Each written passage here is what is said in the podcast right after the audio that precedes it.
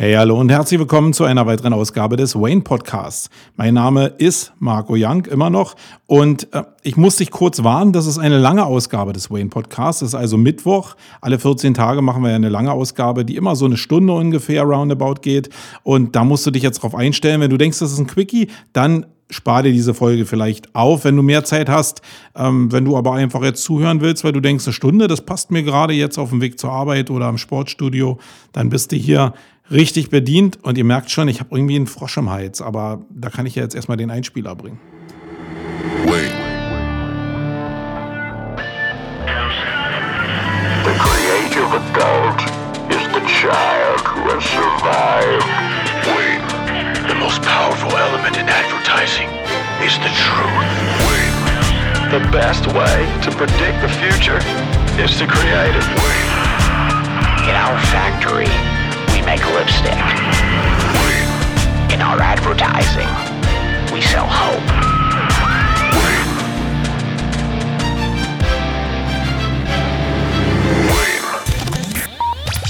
Sonst? Ja, bevor wir hier richtig loslegen, will ich noch einen Hinweis in eigener Sache loswerden. Wir machen am 18.07. ja ein Seminar, ein Basisseminar zum Thema SEO-Erfolge mit holistischen Landingpages. Ich glaube, das ist für viele da draußen interessant, die noch gar nicht so richtig raffen, was das eigentlich für eine Möglichkeit ist. Da haben wir noch ein Plätzchen frei. Wir sind also jetzt elf und auf zwölf wollen wir noch aufstocken. Wenn du also Lust hast, am 18.07. in Berlin bei uns ähm, in den Sumago Barracks hier vorbeizuschauen und an dem Seminartag teilzunehmen, dann melde dich doch an oder melde dich bei mir erstmal und äh, dann leiten wir das irgendwie ein. Das in eigener Sache. Jetzt geht's ins Housekeeping.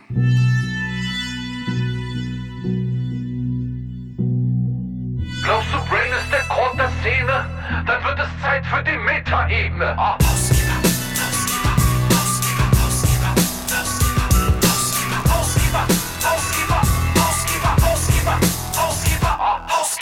Ja, Housekeeping, das ist immer so der Part, wo wir die letzten Sendungen jetzt mittlerweile ja ein bisschen Revue passieren lassen. Einmal alle 14 Tage ist eine lange Sendung und da will ich dieses Housekeeping machen, um einfach so ein bisschen euer Feedback aufzuarbeiten, vielleicht ein paar Fehler, die sich eingeschlichen haben, irgendwie zu revidieren, äh, etc. pp. So richtig viel ist nicht passiert, muss ich sagen, gerade weil eines passiert ist, nämlich ich habe eine Woche Lücke gehabt und es lag zum einen ein bisschen daran, dass ich äh, in Österreich unterwegs war und das ein bisschen schwierig war, da auf der Alm zu podcasten. Es lag aber auch daran, dass ich eine Umsatzsteuer-Sonderprüfung habe, die so ein bisschen Aufmerksamkeit zumindest von mir erforderlich gemacht hat. Und da hatte ich in der Woche nicht so richtig Bock und Zeit, eigentlich jetzt wirklich die beiden Podcasts zu machen. Sorry nochmal für alle, die den Podcast erwartet haben. Ähm, es ist ja in der letzten Ausgabe, in der 39, habe ich es vielleicht ein bisschen weggemacht, weil ich zum Thema Finanzen, Finanzamt und Steuern einfach ein bisschen was erzählt habe und ein bisschen auch die Hosen runtergelassen habe. Bei mir war nämlich in der Historie auch nicht alles so einfach manchmal und ich habe da so meine ja, mein, mein Steuerfail gehabt. Habe ich super überlebt, muss ich sagen, habe aber eine Menge gelernt. Äh, manche haben es nicht überlebt, da kenne ich ein paar Leute da draußen, die daran genau zugrunde gegangen sind. Ich habe Glück gehabt, man muss halt Glück haben, wobei Glück will ich es nicht mal nennen. Hört euch die Story einfach an. Dann kriegt ihr mal mit, wie ich fast in die Insolvenz geschlittert wäre, muss ich wirklich so hart sagen. Äh, die ganze Geschichte kriegt ihr da in Wayne 39. Dann hatte ich ja eine Folge davor gemacht, nämlich eine sehr, sehr lange Folge. Für Leute, die jetzt hier erst neu dabei sind, die werden gar nicht so wissen, dass ich manchmal dazu neige, auch so ultra lange Podcast-Folgen zu machen, die dann so zwei, drei Stunden gehen, wenn die Themen das dann hergeben. Und in der Ausgabe 38, glaube ich, äh, ging es halt um Linkaufbau. Und warum soll ich da jetzt, da kann man natürlich mehrere Folgen draus machen. Da kann man jetzt ähm, ja, geteilter Meinung drüber sein. Ich bin aber ein Fan davon, einmal so ein, so ein Gesamtwerk abzuliefern, was man immer wieder hören kann. Und das habe ich halt da gemacht. Da habe ich zwei Stunden halt über Linkaufbau geredet. Und ich glaube, dass es, wenn ich so die Feedbacks mir durchgelesen habe von den Leuten, die mir irgendwelche Personal Messages geschrieben haben, dass das eigentlich ganz gut angekommen ist. Natürlich muss man ein paar Mal ansetzen, vielleicht, weil man nicht zwei Stunden am Stück schafft. Das geht mir ja bei vielen anderen Podcasts auch so. Ähm, letztens geschehen im SEO-Haus, wo das wirklich anstrengend war, lieber Jens zuzuhören, äh, weil die Spuren einfach nicht richtig übereinander lagen. Aber das ging eben auch ziemlich lange, muss ich sagen. Und da musste ich auch mehrmals jetzt im Auto ansetzen. Aber es war halt interessant und deswegen wollte ich das auch bis zum Ende anhören. Ich glaube, das gehört einfach dazu, bestimmte Podcasts, die einen interessieren, auch vielleicht öfter mal anzuschmeißen wieder. Und dazu gehört sicherlich auch der Linkaufbau-Podcast, den ich gar gemacht habe und der sicherlich recht umfassend ist und wo das Feedback eigentlich ganz gut war. Alle Leute, die auf so langen Sachen nicht stehen, sorry, ähm, ich werde das nicht, das Konzept da nicht ändern, sondern da müsst ihr einfach durch, wenn ich euch da als Hörer verliere dann ist es so. Ich bin auch nie sauer. Äh, da hat jeder ein anderes Verhalten sicherlich, ähm, was man da machen kann. Natürlich hätte man, und das ist immer so ein Gedankengang von mir, auch daraus ein Infoprodukt machen können, weil so zwei Stunden einfach als Podcast mit echt gesammeltem Wissen ähm, aus der Erfahrung auch heraus, ja, das hat eine gewisse Wertigkeit. Das nur einfach als Podcast zu machen, die Frage stelle ich mir die ganze Zeit schon, irgendwie die letzten Monate, gerade seitdem ich so ein bisschen Kontakt zu den Schnell- und hektisch Reich-Jungs hatte. Ähm, was macht man mit den Formaten, die man produziert? Wo legt man die hin? Wo legt man die auf? Zu was benutzt man das? Und ähm, ja, da habe ich so meine eigene Planung für das nächste halbe Jahr. Also gerade bis zum Jahresende ist da noch eine Menge geplant. Gerade Stichwort holistische Landingpages. Da hat vielleicht der eine oder andere beobachtet, dass ich da ziemlich aktiv bin. Und da wird noch ein bisschen was kommen, wo ich mich da austoben will. Ja, sonst war eigentlich so gar nicht was in der Rückschau großartig. Ich habe ja mir das zur Angewohnheit gemacht, so ein bisschen was noch äh, im Housekeeping auch zu meinem, meiner heimlichen Leidenschaft zu erzählen, nämlich zum Kino gehen. Ich bin ja ein leidenschaftlicher Kinogänger und ähm, ich habe in der letzten Zeit zwei Filme gesehen. Ich will aber nur auf einen eingehen und das war Transformers. Der ist vielleicht so allgemein äh, verträglicher und so mehr Mainstream. Der andere war jetzt mehr so eine ja, Liebeschnöse, sage ich jetzt mal. Ähm, die, ähm, die, die, will ich jetzt hier außen vor lassen, weil ich die Titel ehrlicherweise gar nicht mehr weiß. Ähm, war auch nicht ganz so berauschend, war so ein, äh, naja, da gehe ich jetzt nicht drauf ein. Also ich möchte Transformers einfach mal kurz bewerten. Mein Sohn fand den total geil. Ähm, der ist aber immer super geflasht bei diesen Filmen, weil die natürlich, die sind spektakulär, keine Frage. Die sind auch äh, vom Aufwand her super toll gemacht. Aber ich fand ihn jetzt ein bisschen oh, too much ich finde es immer schön, wenn, ich fand es schön, als Transformers so ein bisschen erwachsener wurde und so diese Kindersprüche einfach so ein bisschen außen vor geblieben sind. Das war jetzt in Teilen wirklich wieder sehr viel so kindliches Zeug, wo Transformers eigentlich herkommt. Visuell ein Hammer, aber ein bisschen oh, too much. Zog sich auch für meine Begriffe ein bisschen. Ähm, könnt ihr gerne mal in die Kommentare schreiben, wenn ihr Transformers selbst gesehen habt, ähm, ob ihr, wie ihr den, äh, den Film fandet wenn ihr darauf steht, also wenn ihr jetzt vor der Entscheidung steht, Transformers ja oder nein, dann äh, glaube ich, kann man es daran festmachen, ja, mögt ihr diesen Kitsch oder mögt ihr diesen Kitsch nicht? Reingehen würde ich in jedem Fall, weil ein Spektakel optisch ist es in jedem Fall. Und deswegen, ähm, da kann man das vielleicht entscheiden, wenn ihr jetzt nicht so einfach die Cineasten seid und jetzt jeden Film einfach konsumiert, der euch interessiert, so wie ich das mache. Mir ist es ja da relativ egal. Sonst für alle Serien-Junkies unter euch, kling, kling, Serien-Junkies, ähm, ich bin ja, wenn ich die Zeit habe, auch ein Serienjunkie, weil ich mir wirklich eine ganze Menge Zeug angucke und das muss mich aber interessieren, das muss mich irgendwie packen. Das ist ja bei vielen Serien so, dass man einfach geflasht sein muss davon und auf das nächste Hunger hat. Ich bin extrem genervt davon, dass man immer natürlich eine ganze Serie auf Amazon meinetwegen kauft und dann immer so häppchenweise das Zeug vorgelegt bekommt. Zurzeit läuft das so, gerade bei House of Cards 5. Ähm, da bin ich gerade dabei. Ich glaube, das ist jetzt 12, 13 freigegeben worden. Die werde ich mir heute Abend noch reinziehen. Bis jetzt war die, die fünfte Staffel wirklich cool. Hat mir echt Spaß gemacht, bis jetzt da reinzugucken. Und was ich noch viel cooler fand, was ich auch letzte Woche erst gefunden habe, ähm, ist, dass Silicon Valley 4 in der vier, vierten Staffel rausgekommen ist. Und da kommt jetzt natürlich auch so häppchenweise das einfach nur. Ich glaube, die sind jetzt bei drei oder vier, was die Folgen anbelangt. Ähm, und da ärgert es mich riesig, weil das sind immer so gerade bei Silicon Valley so Häppchen von 20 Minuten und die kann man einfach so snackable einfach so, so durchlaufen lassen. Und das, ich liebe dieses Zeug. Also, ja, das zum Thema äh, Film und Serie. Dann kommen wir mal zu den Blog-Themen. Nee, nee, nee, nee, eins habe ich vergessen, sorry. Perspektiving. Muss ich noch was zu sagen? Wir haben ja in den letzten Ausgaben, in den letzten langen äh, Ausgaben immer so ein Perspektiving drin gehabt, wo ich über Leute der SEO-Szene gesprochen habe, äh, immer von mir aus nur gesprochen habe. Und da hatte ich, äh, ähm, ja, in der letzten Ausgabe, weiß ich gar nicht mehr, wen ich da besprochen habe, ich glaube den Erik Kubitz. Ähm, aber ich hatte ja eine Ausgabe, wo ich mit dem Felix Beilharz mich so ein bisschen auseinandergesetzt habe. Und da hat er, mh, hm, ja, ein bisschen, ja, unverständlich reagiert, sage ich mal. Also, also aus meiner Seite verständlich. Aber er hatte da nicht so Verständnis für das Format. Und ich habe mir das auch nochmal so durch den Kopf gehen lassen. Es ist natürlich schwierig, auch aus meiner Position dieses Perspektiving so durchzuhalten. Das ist ja damals mal entstanden, weil ich selbst es unheimlich cool finde, wenn mir andere Leute mal sagen, welche Perspektive sie auf mich haben. Und ich glaube, dass das extrem spannend sein kann, einfach so eine Außenmeinung zu haben. Aber es ist immer ein Drahtseilakt, ähm, jetzt wirklich auch ein bisschen die Wahrheit mit reinzubringen, aber trotzdem irgendwie die Leute nicht ganz zu vergraulen oder das nicht irgendwie wie jetzt so eine Fame-Packung wirken zu lassen. Und deswegen habe ich mich entschlossen, diesen Drahtseilakt so ein bisschen zu verlassen und werde dieses Format aber ersetzen. Es wird es in dieser Ausgabe und vielleicht auch in den nächsten zwei Ausgaben noch nicht geben, weil ich das technisch noch so ein bisschen vorbereiten muss. Aber es wird einen Ersatz fürs Perspektiven gehen, wo, äh, geben, wo ich schon mal sagen kann, die Leute, über die ich spreche, auch zu Wort kommen werden. Das ist mir wichtig. Aber äh, nicht so in der Art, wie ihr es kennt. Also wird kein klassisches Interview sein, sondern wird schon noch ein bisschen anders. Äh, da lasst euch mal überraschen. Äh, in dieser Ausgabe wird es aber nicht kommen. Jetzt erstmal die Blog-Themen.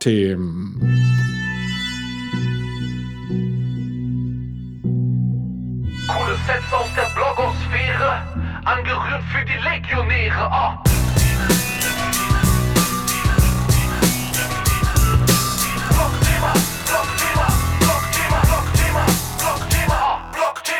So, dann sind wir an den Blog-Themen drin. Da habe ich für euch, das muss ich mal durchzählen, 1, 2, 3, 4, 5 Blog-Themen vorbereitet, die ich als relativ interessant für mich eingestuft habe, die so aus dem Bereich SEO und Content Marketing kommen, ähm, aber auch aus dem Bereich Emotionen kommen. Es soll ja hier ein Human Marketing Podcast sein. Das heißt, ich will immer so ein bisschen natürlich die menschliche Seite zeigen und einfach auch ein paar menschliche Sachen grundsätzlich zeigen, um eben immer euch klar zu machen, dass es im Marketing halt natürlich um Geld geht, um, um Reichweite geht, um Umsatz geht. Aber im Kern müssen immer Menschen diese ganzen Sachen fabrizieren. Und die funktioniert, funktionieren natürlich nach einem bestimmten Raster. Äh, Menschen funktionieren halt irgendwie. Und man muss halt wissen, wie die funktionieren und sich damit auseinanderzusetzen. Äh, auch im Zwischenmenschlichen, weil so Teams ja auch funktionieren und erfolgreiches Marketing nur mit guten und erfolgreichen und glücklichen Teams funktioniert ähm, will ich auf diese Sachen mal eingehen. So, lasst uns einfach mal durchgehen. Den ersten Blogpost habe ich gefunden auf gründerszene.de, der ist relativ frisch sogar. Ähm, und da geht es um die Auszeichnung von Werbung bei Influencern. Das ist ja so ein Thema, was sich so wie ein roter Faden eigentlich durch alle Marketingaktivitäten zieht. Schreibe ich jetzt Werbung rauf oder schreibe ich nicht Werbung rauf? Ist es eine Dauerwerbesendung, weil ich irgendwie Product, äh, Product Placements habe, die ähm, ja, mir bezahlt wurden oder schreibe ich es nicht rauf? Ähm, ist das jetzt ähm, ein Link aus einem redaktionellen Beitrag, aus einem ähm, nicht redaktionellen Beitrag, weil er dann doch gekauft ist? Ganz, ganz dünnes Eis und extrem schwierig natürlich auch zu handhaben, weil die Gesetzgebung, die dahinter ist, überhaupt gar nicht hinterherkommt. Ich weiß, die, die äh, Mühlen malen da sehr langsam und man kann auch äh, noch später irgendwie einen auf den Deckel bekommen. Und es gibt natürlich immer Leute, die ganze Bereiche beobachten und dann auch gucken, wo es Geld zu verdienen gibt und da Abmahnungen schreiben etc. pp. oder ganze äh, Verfahren einklagen. Aber es ist ein Riesenmorloch da draußen. Seien wir mal ehrlich, es ist ja so, dass eigentlich kein Schwein mehr so richtig hinterherkommt in der Durchsetzung von irgendwelchen Rechtsansprüchen. Und weil es so ist, machen die Leute natürlich da draußen in vielen Teilen, was sie wollen. Das ist halt ein Eldorado. Ich glaube, dass es im Großen und Ganzen immer nur so Einzelschüsse gibt auf bestimmte, ja, auf bestimmte Ziele, wo dann nochmal so ein Exempel statuiert wird. Das liegt natürlich immer daran, wo sich in welchen Bereichen auch Leute konkurrenzmäßig spinnefeind sind. Da werden diese Prozesse eher entstehen. Aber so im Großen und Ganzen, glaube ich, ist dieses Feld relativ frei. Das, das, muss ich nicht toll finden, aber das ist halt so. Und da, wo so eine Freiheiten entstehen, das ist, kennen wir SEOs ja eigentlich schon von der Pike an. Da radikalisiert sich sowas. Das, ich habe letzte Woche auch mal so ein Video gezeigt von den Berlin Kids, das so eine Sprayer-Gang irgendwie aus Berlin, die irgendwie ganz wilde Sachen machen und die Fassaden hochklettern und da natürlich Häuser beschmieren. Es geht immer um diesen Kick auch teilweise sich am Limit zu bewegen. Ich finde das jetzt auch alles nicht toll, ähm, aber im Kern hat dieses am Limit sich bewegen einen bestimmten Reiz. Und das soll man zumindest bewerten. Das muss man nicht toll finden, man kann es auch dann weglassen. Aber bewerten sollte man es und nicht einfach kategorisch ausschließen. Das ist mir eigentlich das Wichtigste. Also, Kennzeichnung von Influencer-Werbung muss natürlich eigentlich passieren passiert aber in der Regel nicht. Oder nur, wenn irgendwelche Leute darauf hingewiesen werden und dann halt Werbesendung draus machen. Ich glaube, gerade Influencer und YouTuber verlieren eigentlich gar nicht so viel davon äh, darüber, wenn sie es auszeichnen, weil es irgendwie eigentlich schon so gang und gäbe ist. Man stellt sich eigentlich eher die Frage, äh, warum steht da jetzt nicht Dauerwerbesendung? Weil da natürlich irgendwelche Sachen besprochen werden. Und der Artikel auf Gründerszene geht ganz gut darauf ein, wie das jetzt ist, wenn ihr Sachen selber gekauft habt und die ähm, selbst ähm, bewertet, einen Test darüber macht, ob das dann bezahlte Werbung ist oder nicht, mit welcher Zielrichtung das gemacht ist. Gibt es einen Affiliate-Link bei euch auf der Seite, ja oder nein? Und da ist das so ein Graubereich, der so hin und her wankt. Der wird, also das ist hier keine Rechtsberatung, will ich nochmal sagen, äh, und auch das, was in dem Artikel steht, ist sicherlich keine Rechtsberatung, aber es zeigt so ein paar Problemfelder und vielleicht kann man einfach mal über die Themen nachdenken. Das ist sicherlich sinnvoll, gerade wenn ihr euch in dem Bereich bewegt, dann ist es cool, mal zum Anwalt zu gehen und sich da einfach vielleicht von den Fachanwälten, die es da in dem Bereich ergibt, die ihr auch von den Konferenzen kennt, ich will da jetzt keinen Einzelnen nennen, äh, sich einfach mal beraten zu lassen, aber denkt immer daran, was die euch sagen müssen. Das ist ganz wichtig. Ihr müsst die eine Seite der Medaille kennen, die sagen die euch, die rechtliche. Aber es gibt natürlich diesen Graubereich, den ich vorhin schon äh, ein bisschen erwähnt habe. Und Marketing ohne diesen Graubereich, das funktioniert halt überhaupt gar nicht. Also funktioniert schon, aber ist halt nicht so erfolgreich. Diese Nischen, die da entstehen, die entstehen halt oftmals im Graubereich. Deswegen müsst ihr euch da ein bisschen mit auseinandersetzen. Dann habe ich den zweiten Artikel gefunden, den fand ich auch sehr spannend. Der hat wieder was mit Menschen zu tun. Und zwar geht es darum, braucht ein Mensch überhaupt Urlaub? Urlaub. Wir sind ja jetzt hier kurz vor der Sommerzeit. Äh, Sommerzeit. Und da ist es natürlich ähm, interessant, mal über so ein Thema zu schreiben. Redaktionell ziemlich geschickt gemacht hier von Impulse. Ähm, aber ich fand es einfach auch mal äh, interessant, das durchzulesen und zu gucken, wie denn, ähm, wie es denn überhaupt aussieht mit dem mit dem Bereich Urlaub. Und da sind ganz gute äh, Fragestellungen drin. Ich gucke einfach mal durch. Ähm, sorgt Urlaub wirklich für Erholung? Und da hat sicherlich jeder eine andere Definition. Ich glaube, jeder muss einfach mal eine Zeit haben, um abschalten zu können, auch wenn er äh, in einem Betrieb arbeitet, muss auch nicht eine hohe Last haben, sondern einfach mal die Sachen machen zu können, die man machen will. Dazu braucht man ja ein bisschen Freiheit und Freizeit und dazu ist Urlaub natürlich gedacht. Aber wenn man das einfach mal ganz durchliest, dann wird man merken, dass eigentlich alle Leute, die sich damit beschäftigt haben, einhellig sagen, dass eigentlich die meist, der größte Erholungswert davon ausgeht, dass du dauerhaft, also immer in kleinen Häppchen, das machst, was du immer mal machen wolltest. Oder dir das zumindest realisieren kannst, auch in der Urlaubszeit dann, was du eigentlich so als Hauptwunsch hast. Wenn du einfach nur denkst, ja, ich will rauskommen, ich bin irgendwie gestresst und ich fahre jetzt nach Malle und ich leg mich da an den Strand, dann sind die meisten am Ende des Tages, auch durch die Hitze, die ja auch körperlich belastend ist und so, sicherlich hinterher oftmals gestresster, als sie waren, als sie auf Arbeit waren. Gerade wenn das noch so Partyjünger sind, also wenn ihr euch da jetzt erwischt fühlt, dann werdet ihr es selbst beurteilen, beurteilen können, wenn ihr 14 Tage auf Malle rumsauft und rum, ähm, ja, hurt hätte ich jetzt fast gesagt, dann ist es natürlich mega anstrengend. Es ist natürlich nicht so, dass ihr dann aus dem Urlaub kommt und total entspannt seid. Ihr, ihr habt aber vielleicht das gemacht, was ihr immer machen wolltet. Da kann man das natürlich ähm, dagegen halten. Ja, hier sind noch ein paar mehr Fragen drin. Ist langer Urlaub äh, erholsamer als kurzer Urlaub? Äh, kann man Urlaub auf Vorrat machen? Ähm, Nein, du kannst äh, dich nicht im Voraus erholen. Das funktioniert überhaupt gar nicht gut. Ähm, wie erholt man sich besonders gut? Lest den Artikel einfach mal durch, wenn ihr da ein Interesse daran habt. Das ist jetzt natürlich so zur Urlaubszeit geschrieben, aber ich glaube, da ist eine ganze Menge Wahrheit drin und vielleicht kann man einfach seinen eigenen Stil, wie man mit Freizeit und mit Urlaub umgeht, auch ein bisschen, ja, nochmal austarieren. Das heißt ja nicht, dass da die Wahrheit drin steht. Auch ein Thema, was wir in der letzten Woche hier so intern sehr stark hatten, äh, wo ich mit Leuten äh, diskutiert habe, jetzt gar nicht bei mir in der Firma, sondern ähm, mit Leuten, mit denen ich über Social so Kontakt habe, dass es immer irgendwie darum geht, äh, jeder will irgendwie die Wahrheit anhaben. Nee, also das, was ich hier erzähle, ist nicht die Wahrheit, sondern es ist meine Sicht der Dinge. Und äh, wenn ihr einfach mit meiner Sicht der Dinge eine Tür geöffnet bekommt, die ihr vorher nicht gesehen habt, die in eurer Wand nicht drin war, dann, dann ist doch cool. Ob ihr da durchgeht, die aufmacht und dann da durchgeht und Chaka schreit, das ist doch eure Sache. Ich will euch da überhaupt nicht beeinflussen. Und so möchte ich doch bitte auch, dass andere diese Themen sehen.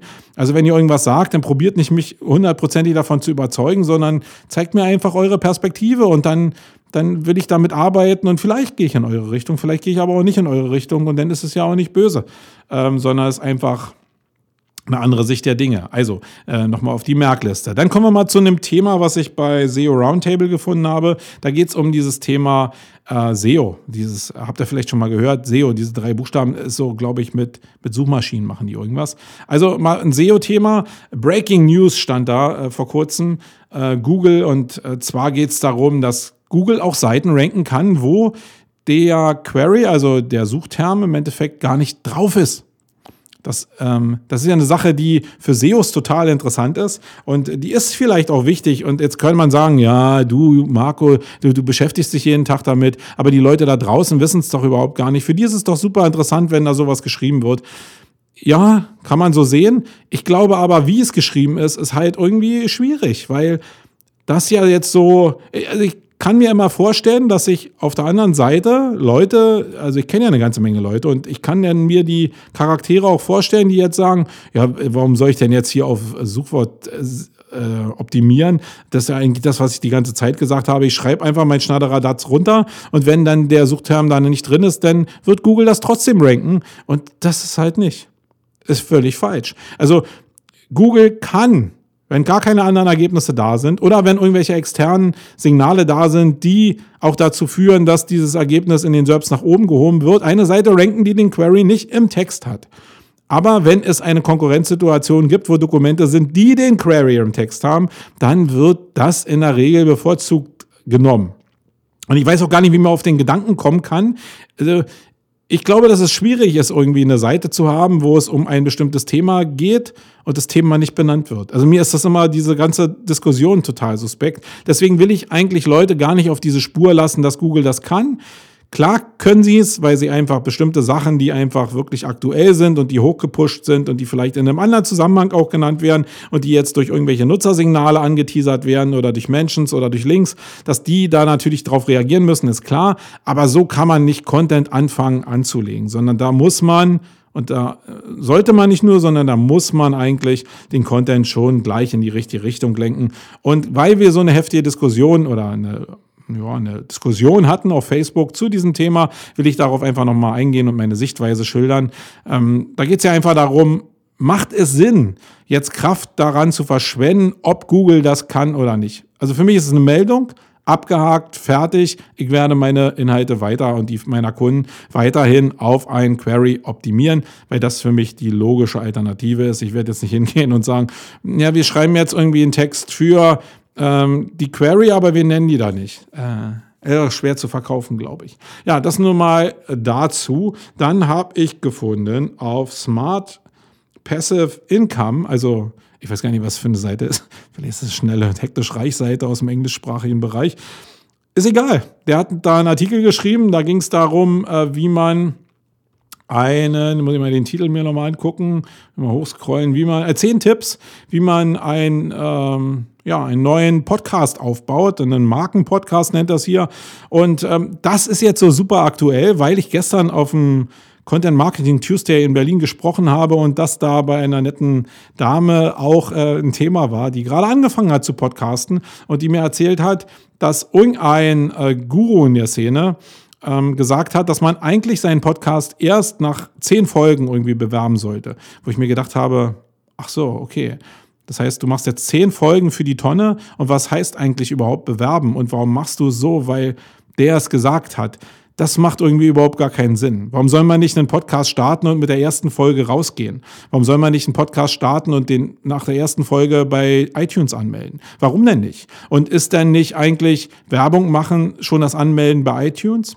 Sorry. Ist das nicht schon das Hochladen und das zur Verfügung stellen eines Podcasts, mit dem man sich denn auch voller Stolz identifizieren kann? Ich glaube, dass das Schwachsinn ist. Also, wir reden die ganze Zeit darüber, wie agiles Marketing funktioniert und so. Das ist agiles Marketing. Also, agiles Marketing ist für mich nicht, dass ich zehn Folgen warte, bis ich eine Grundsicherheit habe, sondern agiles Marketing heißt im Podcast, äh, Podcast im Bereich Content Marketing auch, dass ich agil versuche, die Leute auch von der ersten Minute an mitzunehmen und denen auch die Möglichkeit gebe, dieses Format vielleicht mitzuprägen, indem sie einfach mir ein paar Hinweise geben und ich mich vielleicht in diese Richtung bewegen kann.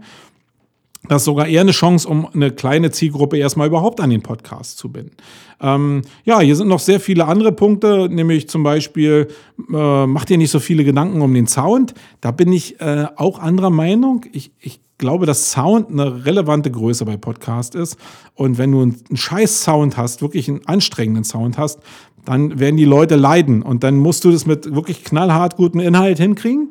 Dann äh, funktioniert es vielleicht, aber das ist schwierig. Ich glaube, Sound, guter Sound gehört sicherlich dazu. Dann ist Punkt drei als Beispiel nur genannt, dass du nicht super teures Equipment brauchst. Da hat er sicherlich recht.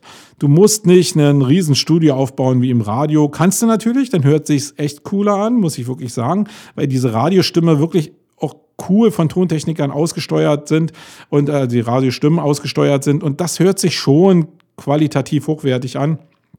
Aber du kannst auch einen Podcast machen mit mittlerweile relativ guten Mikros, die ein Huni meinetwegen kosten, ein kleines äh, System dahinter schalten, dann bist du so bei 300 Euro dabei. Und das reicht für den Anfang. Und dann hast du eine einigermaßen gute Soundquali. Achte mehr darauf, ob dein Raum halt oder nicht oder ob du Nebengeräusche hast. Und dann funktioniert das schon. Da kannst du schon eine ganze Menge machen. Plane dein Inhalt ist natürlich noch was. Und dann hatte hier in Punkt 5 auch, ähm, dass du eigentlich erst launchen sollst, wenn du drei Podcast-Folgen so im Sack hast. Da sind wir wieder bei dem Thema. Warum? Why? Äh, wenn du deine Folgen ge geplant hast, warum haust du nicht schon die erste raus? Also vielleicht meint er es auch anders, dass er erst, ähm, wenn du drei Folgen wirklich gemacht hast, dass du dann mit der ersten anfängst, die auszuspielen, ähm, aber nicht erst zu warten, nachdem ich drei Folgen gemacht habe, dass ich dann anfange mit der Bewerbung. Das ist halt, glaube ich, ziemlicher Quatsch. Da sollte man nicht drauf warten. Ähm, dann mach ein festes Datum für deinen Podcast, ist, glaube ich, sicherlich äh, wichtig. Und da sind noch viele andere Sachen drauf. Lest euch einfach mal die Themen durch, wenn die euch interessieren und ihr was mit dem Thema Podcast zu tun habt. Ähm, und es sei nochmal gesagt, dass Podcast wirklich, ich glaube, der unterschätzte Boommarkt schlechthin ist. Da muss ich dem Philipp Westermeier wirklich äh, auch recht geben, der das auch immer wieder klarstellt und behauptet. Alle schielen auf Videos. Ich muss sagen, dass auch wenn Podcasts lang sind, sie sind einfach schneller äh, zu konsumieren, weil du sie auf dem Handy einfach anschmeißen kannst, irgendwie über die Audioplay-Funktion im Auto abspielen kannst.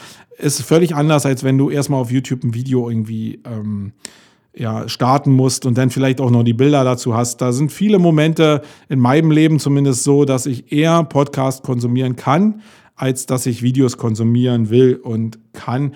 Und deswegen lohnt es sich vielleicht in Podcast einzusteigen. Machen ja auch sehr viele Leute da draußen. Mittlerweile höre ich rechts und links überall und das ist auch gut so. Also Konkurrenz belebt das Geschäft und da muss jeder sich noch mehr strecken, um einfach seine Hörerschaft zu bekommen und vor allen Dingen auch zu halten. Dann habe ich äh, gefunden bei Bored Panda und das ist auch schon der letzte Beitrag, eine Bildserie. Und das ist jetzt eine Sache, da geht es nicht um Marketing grundsätzlich. Das ist eine Sache, die ich gesehen habe, und einfach, also es gibt so Sachen natürlich, die haben was mit Marketing zu tun. Und ich nehme jetzt einfach mal ein Beispiel. Ich weiß nicht, ob es euch genauso geht. Das liegt vielleicht auch am Alter, gebe ich zu. Ich bin jetzt 48 Jahre alt, habe so ein paar Sachen auf dem Buckel, bin Familienvater. Ähm, meine Eltern sind auch so in einem Alter, wo es schon ja, schon schwierig ist oder man anfängt über bestimmte Sachen nachzudenken. Und ähm, da, sind, da gibt es bestimmte Rezeptoren, die nicht Marketing sind, die irgendwo, die ich interessant finde, sondern Sachen, die bang, direkt ins Herz gehen. Ohne große Umschweife, direkt reingehen und du weißt sofort, was Sache ist. Und das war sicherlich so, um ein Beispiel zu nennen, bei dem Edeka-Ding, das letzte Weihnachts, äh, die letzte Weihnachtsgeschichte, wo der Opa vorgetäuscht hat, gestorben zu sein und die Familie dadurch zu diesem äh, Leichenschmaus vereint hat, wo er dann doch wieder da war ich weiß nicht, wie es den jungen Leuten unter euch geht. Ich, bei mir ist das Ding sofort angekommen und war sofort da und Gänsehaut und Emotionen, Tränen im Auge, hat alles funktioniert. Und bei diesem Artikel jetzt hier bei Borit Panda ist es auch so. Es ist einfach eine Bildserie, da musst du nicht sehr viel Text schreiben, da musst du auch nicht sehr viel SEO machen einfach zwei alte Menschen, die 65 Jahre lang verheiratet sind, einfach zu wissen, was das für eine Lebensleistung ist, ähm, durch alle Höhen und Tiefen durchzugehen und äh, immer wieder sich zusammenzurappeln und dieses Ding einfach durchzustehen gemeinsam und gemeinsam alt zu werden, ähm, das ist toll. Und äh, das haben die mit dem Beitrag sicherlich erreicht. Bei mir zumindest. Mich würde wirklich brennend interessieren, auch wenn ihr nicht viel schreibt, schreibt es mir bitte als persönliche Nachricht. Ähm, ob bei euch das, gerade wenn ihr jünger seid, auch sowas auslöst. Weil für mich ist ganz wichtig zu wissen, ob es vielleicht so eine Grenze gibt. Wir reden ja immer ganz viel über Zielgruppen und ich glaube, dass es eine gewisse Reife vielleicht benötigt, um diese Empfindung so zu haben, wie ich sie habe oder wie viele andere, denen ich es gezeigt habe, auch hatten. Oder ob das vielleicht generell da ist, weil mit diesem, mit diesem Moment, kannst du ja Wunder bewirken. Auch, in, auch für, fürs Marketing und einfach so die ganzen Umwege, die ganzen Zwischenstationen, die wir so im Kopf haben, einfach umschiffen und einfach bang, direkt ins Herz und direkt in die Gänsehaut reinzugehen. Das ist cool und das kann man fürs Marketing gut benutzen, wenn man weiß, für welche Zielgruppe man es ausspielen kann. Deswegen bitte, bitte ist wirklich ein, äh, ein Aufruf an euch. Schreibt, lasst mir irgendwie zukommen, ob gerade wenn ihr jünger seid, ob es für euch genauso, äh, ob ihr das genauso empfindet oder nicht, ähm, weil ich glaube, dass das wichtig ist, um diese Zielgruppe zu terminieren. Okay, das waren die, ähm, die Blogposts, die ich gefunden habe, die ich mit euch hier einfach mal durchgehen wollte. Ähm, vielleicht ist was für euch dabei gewesen. Jetzt gehen wir mal zum Hauptthema rüber. Das wird heute Mut sein. Mut als Unternehmer, auch eine Sache, die ich gestern auf dem Content Marketing Tuesday irgendwie wieder war, ist wieder Thema. Äh, und das will ich einfach mal mit euch generell besprechen, weil ich glaube, dass das das größte Problem ist. Will auch ein paar Beispiele nennen aus dem, was da gestern so diskutiert wurde und das im Hauptthema halt aber nicht ohne Jingle.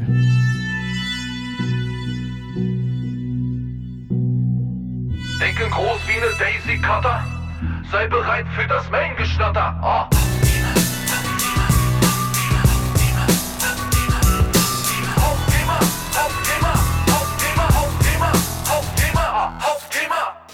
Ja, das Hauptthema in dieser Ausgabe ist Mut. Mut als Unternehmer, Mut als Marketer. Ich glaube, das ist so eine der tragenden Größen, die da draußen extrem fehlen, bei vielen Leuten fehlen. Und ich finde es mega schade, weil ich in, in, dem ganzen Beratungsbusiness, was ich hier mache, und ich sitze sehr viel mit Leuten zusammen und immer sehe ich, dass die Leute total verliebt sind in ihre Produkte und ähm, total auch begeistert sind von, von ihren eigenen Sachen natürlich auch, aber von Sachen auch, die andere machen, wo ich mir immer nur denke, ja, aber der ist erfolgreich mit dem, was du toll findest, weil er Mut bewiesen hat. Und nicht, weil er einfach da gesessen hat und darüber erzählt hat, was andere gemacht haben. So funktioniert doch Marketing grundsätzlich nicht. Und das ist eine Sache, die will ich ganz gerne mal mit euch besprechen. Und mir ist gestern spontan die Idee gekommen auf einer Veranstaltung, wo es gerade um Content Marketing ging und um Formate. Und da war es halt so, dass es in einer Content Marketing Studie, die ich euch auch gerne hier nochmal verlinken will, äh, eben das Thema war, dass diese ganzen Content-Formate aufgezählt worden sind. Und da war bei den beliebtesten Content-Formaten, bei knapp 1000 Leuten, die im amerikanischen Sprachraum ähm, befragt wurden, war es so, dass 9, ich will jetzt nicht lügen, irgendwas äh, Mitte 90 Prozent im B2C und B2B-Markt Video ganz oben war. Und also, äh, wenn man jetzt die großen Brands rausnimmt, die sowieso nur Werbezeug machen da und da auch ein bisschen mutiger agieren, ähm, ist das so, dass nach meiner Erfahrung zumindest die Leute alle sagen, ja, Video ist das nächste große Ding, Video ist das nächste große Ding. Aber wenn es darum geht, selbst ein eigenes Format nach vorne zu bringen und mutig nach vorne zu gehen und diese Felder auch in der Authentizität, zu bespielen, die, die diese Idole, die mir die, äh, die Leute immer nennen, das, das selbst hinzukriegen, dann ziehen sie den Schwanz ein. Und da weiß ich überhaupt nicht, also da habe ich mir gestern echt die Frage gestellt, wie, wie kommt das überhaupt, dass 69 Prozent oder 64 Prozent B2B, B2C soll da unterschiedlich sein, dass die Video als so existenziell einstufen. Und da haben wir gestern auch drüber philosophiert und äh, ich bin eher zu diesem Entschluss gekommen, dass die halt Video einstufen, nicht weil es wichtig ist, sondern weil sie halt einfach ganz normale Erklärbär-Videos machen, ohne das Thema Video wirklich so für sich sehen, dass sie selbst gar keine Videos machen, sondern dass sie sich Influencer nehmen, die dann Videos für diesen Brand machen oder für, die, für das Produkt oder die Firma machen und äh, das dann da so gewertet wird, als ob die Marke selbst jetzt YouTube oder Videomarketing macht. Also nicht Marketing, sondern insgesamt Videos produziert. Und das wäre eigentlich ein totales Fehlverständnis eigentlich von dem, was Video eigentlich leisten kann im Zusammenhang mit Content. Es ist nämlich nur eine Form. Natürlich kannst du Videocontent mit Influencern machen und das ist sicherlich auch ein Stück mutig, äh, sowas zu machen, weil du musst natürlich mittlerweile eine ganze Menge Geld in die Hand nehmen, aber du musst natürlich auch wissen, dass der auch für deine Marke richtig steht. Aber im Kern ist es doch viel besser, seine eigene Serie für sich selbst zu produzieren und nicht abhängig davon zu sein, jetzt mit Influencern arbeiten zu müssen, die eigentlich so dieses Risiko der Darstellung für einen selbst übernehmen. Äh, da war ich ein bisschen irritiert und auf der anderen Seite war es natürlich so, dass sehr, sehr viele Formate auch irgendwie sehr hoch in der Gunst der Kunden oder der Befragten lagen, die halt sehr skaliert waren. Da waren Infografiken, Memes, irgendwelche Social-Media-Geschichten, White Papers, äh, E-Books, alles, was so skaliert gemacht werden kann. Das war wirklich ähm, auch noch sehr stark vertreten. Und das hat in der Regel nichts mit Mut zu tun. Also und ich, ich will es nur so hervorkehren, weil es wirklich das ist, was die ganzen Leute, die ganzen Kunden, die ganzen, die ich beraten habe und alle Leute, mit denen ich da draußen mich unterhalte, immer wieder sagen, hey, das gerade bei YouTube, was da läuft, also wie die Leute Influencer geworden sind, auf YouTube zum Beispiel, dass sie, dass das die Kunden total fasziniert finden. Und da muss ich sagen, das hat was mit Mut zu tun. Das hat was mit Mut, mit Authentizität und das hat was auch mit Durchhaltevermögen zu tun. Nehmen wir mal die ganzen Großen, die da so am Start sind. Ich hatte gestern als Beispiel einen Simon Dashiell zum Beispiel, aber auch einen LeFloid oder eine, eine, eine Biggie oder so, die irgendwie ähm, Schönheitszeug machen, die sind ja nicht einfach so so groß geworden, sondern in in ganz vielen Fällen sind die schon ewige Zeiten dabei, als YouTube noch mikroklein war, haben halt dieses Spiel die ganze Zeit mitgespielt und sind echt Video-Content-Producer geworden, waren in ihrem Bereich mega mutig, weil sie haben ja in einen Bereich investiert, der damals überhaupt gar keine Kohle versprochen hat, der nur eigentlich aus Spaß irgendwie gemacht wurde, wo man einfach seine persönliche Zeit und Freizeit reingesteckt hat.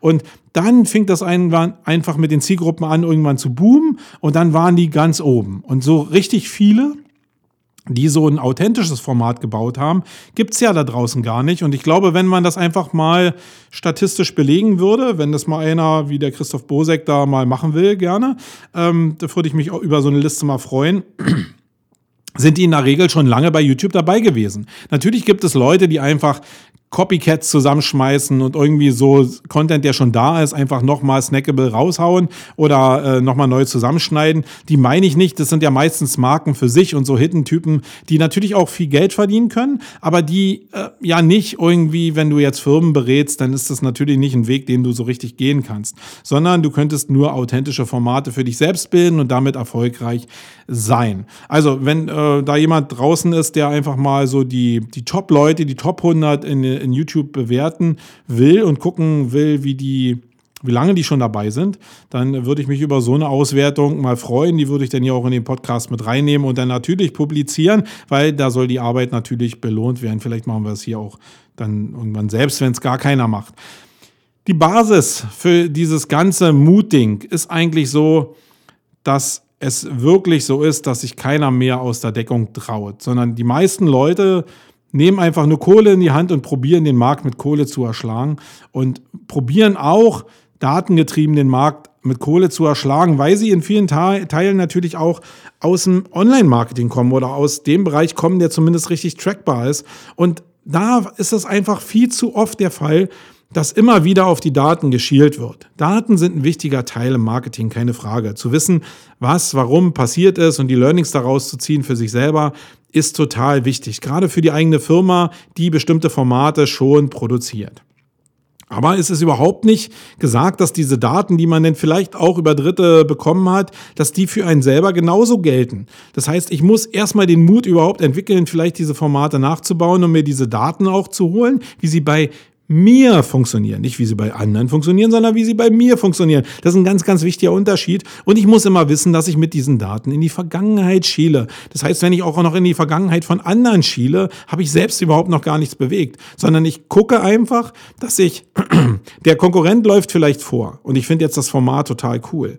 Und jetzt renne ich auf Basis von Daten diesem Format hinterher, wo der schon längst am Start ist und weiter immer vorrennt. Das heißt, auf einer, auf einer Rennbahn wäre es ja so, dass ich immer diesem, diesem Nummer 1 Läufer immer hinterher renne mit raushängender Zunge und probiere den zu schnappen, obwohl der immer eigentlich schon in der Basis einen Ticken besser ist. Wäre es nicht eigentlich viel intelligenter, mal auszuscheren und zu sagen, ich probiere mal was anderes äh, und mache vielleicht auch ein bisschen das von dem, was der macht, vielleicht auch in derselben Art, aber trotzdem noch mit ein paar Nuancen anders, um eine Uniqueness zu bekommen für mein Format und lerne dann auch für mich weil man muss immer bedenken, dass die Daten, die ich selbst über irgendwelche Sachen, die ich kreiere da draußen, und sei es jetzt Videos, sei es E-Books, alle Content-Formate sind dafür geeignet.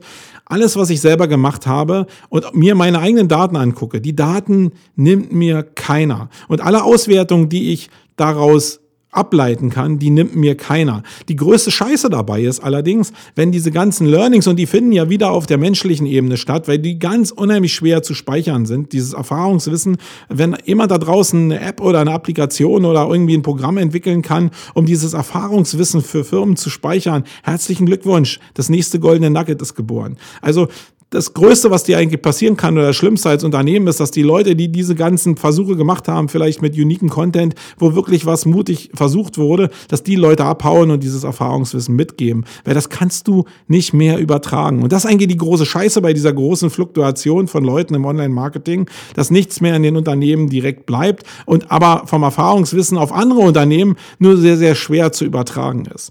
Ähm, aber das setzt schon wieder voraus, dass die Leute mutig waren. Ich fang mal einfach im Urschleim an. Und für mich ist das beste Beispiel eigentlich, was ich auch immer nenne, wenn ich mich mit Leuten darüber unterhalte. Unternehmer sind einmal in ihrem Leben eigentlich so, also wirkliche Entrepreneure, ähm, die sind vielleicht auch mehrmals in ihrem Leben ähm, mutig, aber der normale Gründer, der jetzt irgendwie anfängt und zur Bank geht und jetzt ein Finanzierungsgründungsdarlehen irgendwie aufnimmt von einer Million Euro, weil er die Bank überzeugen konnte, dass die Konzeption vielleicht ganz cool ist, der geht volles Risiko in der Regel äh, muss vielleicht eine Bürgschaft hinterlassen, ja, äh, muss vielleicht auch Bürgen einsetzen, geht aber, wenn er nicht Venture-Kapital am Start hat, volles Risiko für sich selbst. Mit privater Durchgriffshaftung, alles drin, volles Programm. Eine Million total in eine Richtung, wo man nicht weiß, wo man rauskommt.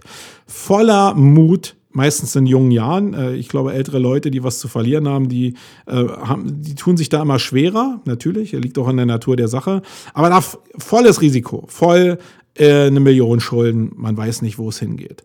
Alles richtig, so, unter, so entstehen Unternehmen. So müssen Unternehmer auch denken, weil du natürlich so ähm, ja, natürlich auch organisch wachsen kannst, indem du einfach startest, irgendwie klein anfängst. Die meisten fangen aber an, dass sie ihre Miete für ein etwas größeres Büro finanzieren müssen. Die müssen ein bisschen Personal haben, die müssen sich ein Equipment holen, irgendwie, um überhaupt starten zu können. Die brauchen ein bisschen Werbebudget. Das heißt, die brauchen irgendwie Kohle und je nachdem, was du für ein Produkt da draußen am Start hast, brauchst du vielleicht 50, 100 oder eben auch eine Million, 1000 Euro, ähm, um an den Start zu gehen. Und da volles Risiko. Und dann fängt es an vielleicht zu laufen, man hat so die Zeit, wo man die Kohle verbrennt und dann fängt es an zu laufen nach vielleicht ein bis drei Jahren, sagt man ja immer so. Und dann, ja, dann wird so gemütlich, dann werden Prozesse eingeführt, die Firmen wachsen in der Regel auch und dann hat man mit Prozessmanagement eine Menge zu tun, mit Teambuilding eine Menge zu tun, mit Hierarchien im Unternehmen eine Menge zu tun und dann verwässert sich das so irgendwie. Und wenn dann jemand kommt als Berater, weil man muss ja irgendwann auch beraten werden, wenn man ja in so seinem eigenen Saft schmort, und der, der kommt dann hin und sagt, ja, mach doch mal Video äh, und setzt natürlich ein gewisses Maß an Mut voraus, um wieder diesen Sprung zu machen, dann ist es nicht mehr da. In der Regel, und das sind wirklich 90 Prozent von den Leuten, die ich beraten habe und auch so jetzt äh, aktuell noch berate als feste Kunden, ähm, die haben einmal in ihrem Leben Mut bewiesen und das bei der Gründung. Und danach nochmal zur Bank zu gehen und vielleicht sowas wie ein Videoformat zu, zu finanzieren, einfach nach vorne zu gehen und zu sagen, hey, ich habe eine Vision für ein Magazin. Ich stelle mir jetzt einfach drei Redakteure ein und die sollen richtig coolen Content machen. Oder ich will in ein Videoformat investieren, weil ich daran glaube, dass dieses Videoformat für mich wirklich cool sein kann. Ähm, und damit zur Bank zu gehen und dann nochmal 100.000 nachzufinanzieren, wenn ich die Kohle jetzt noch nicht habe. Das wäre nochmal Mut. Macht das jemand da draußen? Kennt ihr Leute, die das machen? Sicherlich werden jetzt ein paar Jahre rufen, aber die sind wirklich in der Unterzahl, glaube ich. Das sind ganz wenige Leute, die so einen Schritt nochmal machen. Und warum? Why? Warum, warum macht man nicht nochmal diesen Schritt, wenn man denn von dieser Richtung überzeugt ist? Das setzt natürlich voraus, dass ich ein bisschen Ahnung von dem Thema habe, aber bei manchen Sachen muss ich gar keine Ahnung davon haben, sondern ich sehe gerade im Bereich YouTube, und ich reite jetzt wieder auf dem Thema Video immer rum, äh, dass es sehr viele Leute da draußen gibt, die mit dem Part wirklich erfolgreich waren, weil sie ein Format gefunden haben, was andere interessiert hat und haben da wirklich investiert in diesen Bereich. Nicht einfach mal so, äh, ich mache mal ein Erklärbär-Video und hat nicht funktioniert, jetzt lassen wir mal Video lieber sein. Nein, sondern wirklich mutig nach vorne zu geben, sich auch ein bisschen Beratungsleistung zu holen von Leuten, die schon mal bewiesen haben, dass sie mutig waren und dann auch einfach voller Überzeugung nach vorne zu springen und mal was zu wagen. Und selbst die Wahrnehmung, die man daraus kriegt, selbst wenn man scheitert, ähm, dann hat man zumindest was investiert. Wenn ich es in Summe einfach hochrechne, wie viel Marketingbudget irgendwie in die Luft geblasen wird. Und gestern war auch wieder eine Zahl im Raum von Milliarden, die verpulvert werden, von Marketing, auch von Content Marketing, der einfach, weil er nicht gesehen wird, einfach verpufft. Da einfach mal Geld in die Hand zu nehmen und auch was verpuffen zu lassen in einen Kanal, der, der halt vielleicht ein bisschen, ja, auch persönlicher ist, auch ein bisschen mehr nach Gefühl und nach Menschlichkeit sich anhört, wie in einem Video das macht für mich durchaus Sinn. Das macht nur keiner. Und das hat jetzt nicht nur was mit dem Bereich Video zu tun, sondern es hat natürlich auch was mit dem Bereich Branding zu tun. Einfach nach vorne zu gehen. Also wenn ich jetzt mal so ein Beispiel nehme von Jägermeister zu, äh, nur als kleines Beispiel. Ich glaube, das hat die Leute eine Menge Kraft gekostet. Diese Ursteinmarke von Jägermeister, was ja mal so ein normaler Magenbitter war, glaube ich dahin zu drehen, dass das in Szene getränkt wird. Ähm, das ist ja gar nicht so einfach und das liegt sicherlich daran auch, dass die Personen in der Entscheidungsebene sich verändert haben und ja, vielleicht ist das einmal eine Chance, gerade für, für Firmen, die jetzt familiär geführt werden, dass mit der Nachfolge eben immer auch wieder neue Ideen ins Unternehmen kommen und vielleicht auch wieder Mut ins Unternehmen kommt, weil der 60-jährige Firmengründer vielleicht nicht mehr den Arsch in der Hose hat, um jetzt wirklich äh, mutig nach vorne zu gehen. Das ist vielleicht genau der große Unterschied. Und ähm, bei Jägermeister ist es vielleicht auch genau der Punkt, den ich auch nochmal thematisieren will wenn ich Leute, wenn ich Cases höre von Leuten, die mutig nach vorne gegangen sind und ihr letzte, ihre letzte Kohle im wahrsten Sinne des Wortes zusammengekratzt haben, um jetzt gerade in Richtung Video durchzustarten starten oder in Richtung Branding durchzustarten, dann ist es oftmals so, dass die Leute mit dem Arsch an der Wand stehen, muss man wirklich so sagen. Also es betrifft oftmals sehr viele Unternehmen, die, wenn sie nicht radikal irgendwie nochmal was ändern, also sich nochmal neu erfinden, dann wissen, dass sie pleite sind und einfach ihr Unternehmen gegen die Wand setzen. Und komischerweise geht's ab diesem Moment ja dann wieder. Und viele Beispiele, die ich zumindest in Cases aus Deutschland und aus Amerika und aus England gehört habe, die sind erfolgreich geworden, weil dann nochmal volle Pulle Kraft auch investitionsmäßig in eine Richtung gearbeitet wurde. Und dann funktioniert das plötzlich. Warum soll man sich nicht also auch als Unternehmer bewusst machen, einfach mal mutige Entscheidungen zwischendurch einfach mal zu treffen und zu sagen, hey, in die Richtung will ich, das wird mich jetzt Betrag X kosten. Da muss ich jetzt mich nochmal zusammenreißen, um den Betrag vielleicht auch aufzubringen, muss vielleicht sogar zur Bank gehen und mir einen Kredit aufnehmen.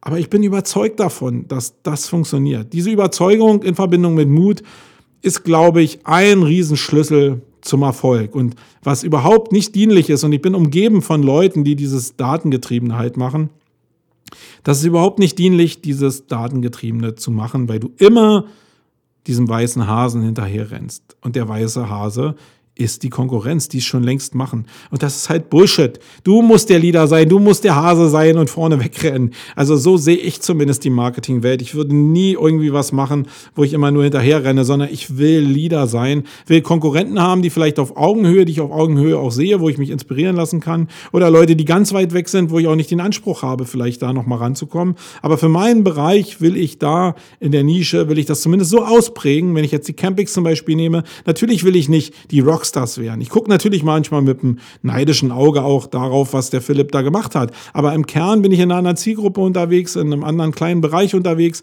Und da will ich für mich der Leader sein und äh, will mich nicht jetzt mit irgendwelchen Events vergleichen, die ich gar nicht erreichen will weil, und auch gar nicht erreichen kann, weil ich den Platz gar nicht habe. Aber ich bin in der Nische sicher. Äh, wenn ich jetzt der direkte Konkurrent von Philipp wäre, dann wäre ich halt abgerissen. Und dann würde ich irgendwann mit diesem System an die Wand fahren. Aber ich bespiele halt, das ist meine Überzeugung, eine andere Klientel. Und in dem Bereich investiere ich da auch, weil die Leute hoffentlich merken, dass die Campix irgendwie aus einem anderen Holz geschnitzt ist. Und das ist meine Überzeugung. Und bei vielen anderen Projekten, die ihr vielleicht gesehen habt, mal, die aus dem Hause Sumago gekommen sind, ist es genauso. Egal, ob wir in die Stratosphäre geflogen sind, ob wir äh, das Event gebaut haben, ob wir Katzenfutter aus Maus probieren wollten, äh, viele andere Sachen auch, die sind halt alle nur mit Mut gegangen, weil du natürlich Geld in die Hand nehmen musst. Das ist einfach nicht so gemacht. So, äh, ich setze mich mal hin, eine halbe Stunde ähm, und kümmere mich jetzt mal darum, dass die Seite da ist und dann bin ich Millionär.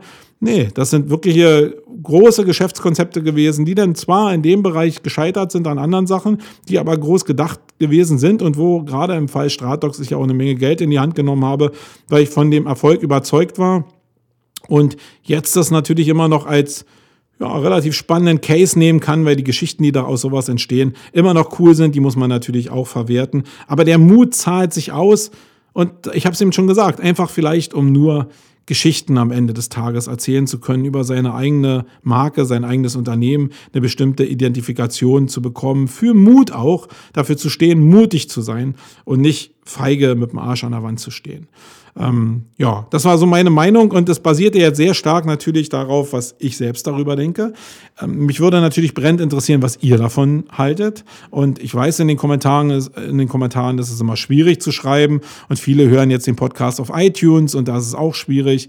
Ähm, Nimmt auch einfach irgendwie äh, die Tastatur in die Hand und schreibt mir eine persönliche Message vielleicht. Und wenn ihr auch Bock darauf habt, dass ich die Sachen mal im nächsten Podcast veröffentliche, weil eben nicht mehr so kommentiert wird, sondern ich vielleicht im Housekeeping darüber was sagen darf, dann schreibt es bitte dazu, weil der Personal Message Chat ist natürlich immer so, dass es Sachen sind, die persönlich ausgetauscht werden und da kann ich ja nicht einfach davon ausgehen, dass ich die auch veröffentlichen kann. Ich will euch da auch vielleicht nicht irgendwie so auf dem Präsentierteller zeigen, aber ich will euch gar nicht, gar gerne auch mit eurer Meinung namentlich erwähnen, wenn ihr dann was zu sagen habt und wenn ihr Bock darauf habt, auch da erwähnt zu werden. Ja, äh, und nochmal was dazu, auch zu diesem Podcast wieder. Das ist natürlich nur meine Meinung. Ich will euch nicht bekehren. Ich will mit eurer Meinung, äh, mit meiner Meinung einfach nur euch eine neue Perspektive geben, nämlich meine, und die basiert darauf, dass ich eine ganze Menge Erfahrung in dem Bereich habe, eine Menge Learnings habe aber ich weiß auch vieles überhaupt nicht, wo ich von anderen profitiere. Ich glaube, das ist eine Geben- und Nebenwelt und ich will keinen belehren in irgendeine Richtung, sondern ich will nur eine Perspektive liefern. Und ich hoffe, dass ihr mir eure Perspektiven auch liefert. So, ich bin jetzt bei 51 Minuten, bin also gut in der Zeit für diesen Podcast. Nicht ganz eine Stunde, dabei will ich es auch bewenden lassen für diese Ausgabe am Mittwoch. Äh, Events lassen wir mal aus heute. Das machen wir in der nächsten Ausgabe vielleicht mal ein bisschen intensiver, weil da ja eine Menge kommt. Eins will ich noch sagen, weil wir ja da selbst dran beteiligt sind. Wir haben gestern äh, doch im Bereich Events das äh, ein Save the Date rausgehauen für das Barcamp Berlin, was wir am 7. 8. Oktober, also Save the Date, 7. 8. Oktober in Berlin ähm, das Barcamp Berlin veranstalten. Ich zusammen mit dem Jan Theofel. Da werden die Informationen aber noch kommen. Das ist ein bisschen schwierig zurzeit, weil wir eine Menge Baustellen auch nebenbei noch haben und das Barcamp halt uns schon darum kümmern, aber das jetzt schon schwierig ist irgendwie für uns. Deswegen verzeiht uns, wenn da nicht alles super immer aktuell ist. Aber wir werden mit Herzblut in das Thema reingehen, sehen es aber relativ agil, weil der Jan ein bisschen was zu tun hat. Wir sitzen ja nicht im selben Büro, wir müssen uns da mal ein bisschen abstimmen. Das ist relativ schwierig. Aber mich würde es riesig freuen, wenn ihr auf dieser Veranstaltung dabei seid. Ich habe von vielen Leuten schon gehört, dass sie Bock darauf haben, auch mal wieder dabei zu sein. Und das Thema Marketing wird auch einen Stellenwert haben, aber es werden auch sehr viele Sachen dabei sein, weil es ein offenes Barcamp ist, die aus allen Bereichen der Gesellschaft kommen, die aus dem Tech-Bereich kommen, aus, aus allen Bereichen eigentlich kommen können. Das liegt halt einfach an euch, was ihr da besprechen wollt. Und ich freue mich da riesig drauf, das zu organisieren mit dem Jan zusammen und würde mich auch freuen, wenn ihr dabei seid. Auch als Sponsoren gerne. Die Sponsorenpakete sind in Anbetracht der Preise, die auf Konferenzen verlangt werden, für Sponsorenpakete wirklich mickrig. Da könnt ihr also eine große Darstellungsfläche bekommen für wenig Kohle und tut auch noch was Gutes, weil das wirklich ein Nullnummernspiel ist. Wir machen das nicht, um da jetzt Cash zu machen, sondern das Barcamp ist einfach eine Sache, wo ich mich beteiligt habe, weil ich denke, dieses Barcamp-Konzept muss hochgehalten werden, weil es einfach eine besondere Eventform ist. Ich will daran nichts verdienen, sondern will einfach dieses Format unterstützen. Wenn ihr dabei sein würdet, würde ich mich riesig freuen. Das nochmal zum Thema Veranstaltung. So, ich bin raus, euer Marco. Bis nächste Mal. Wait.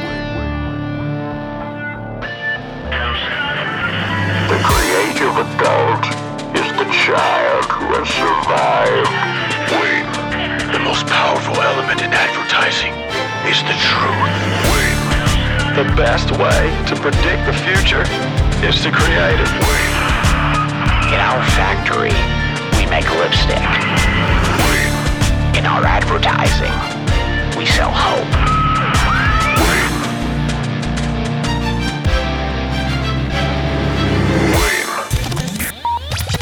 sonst?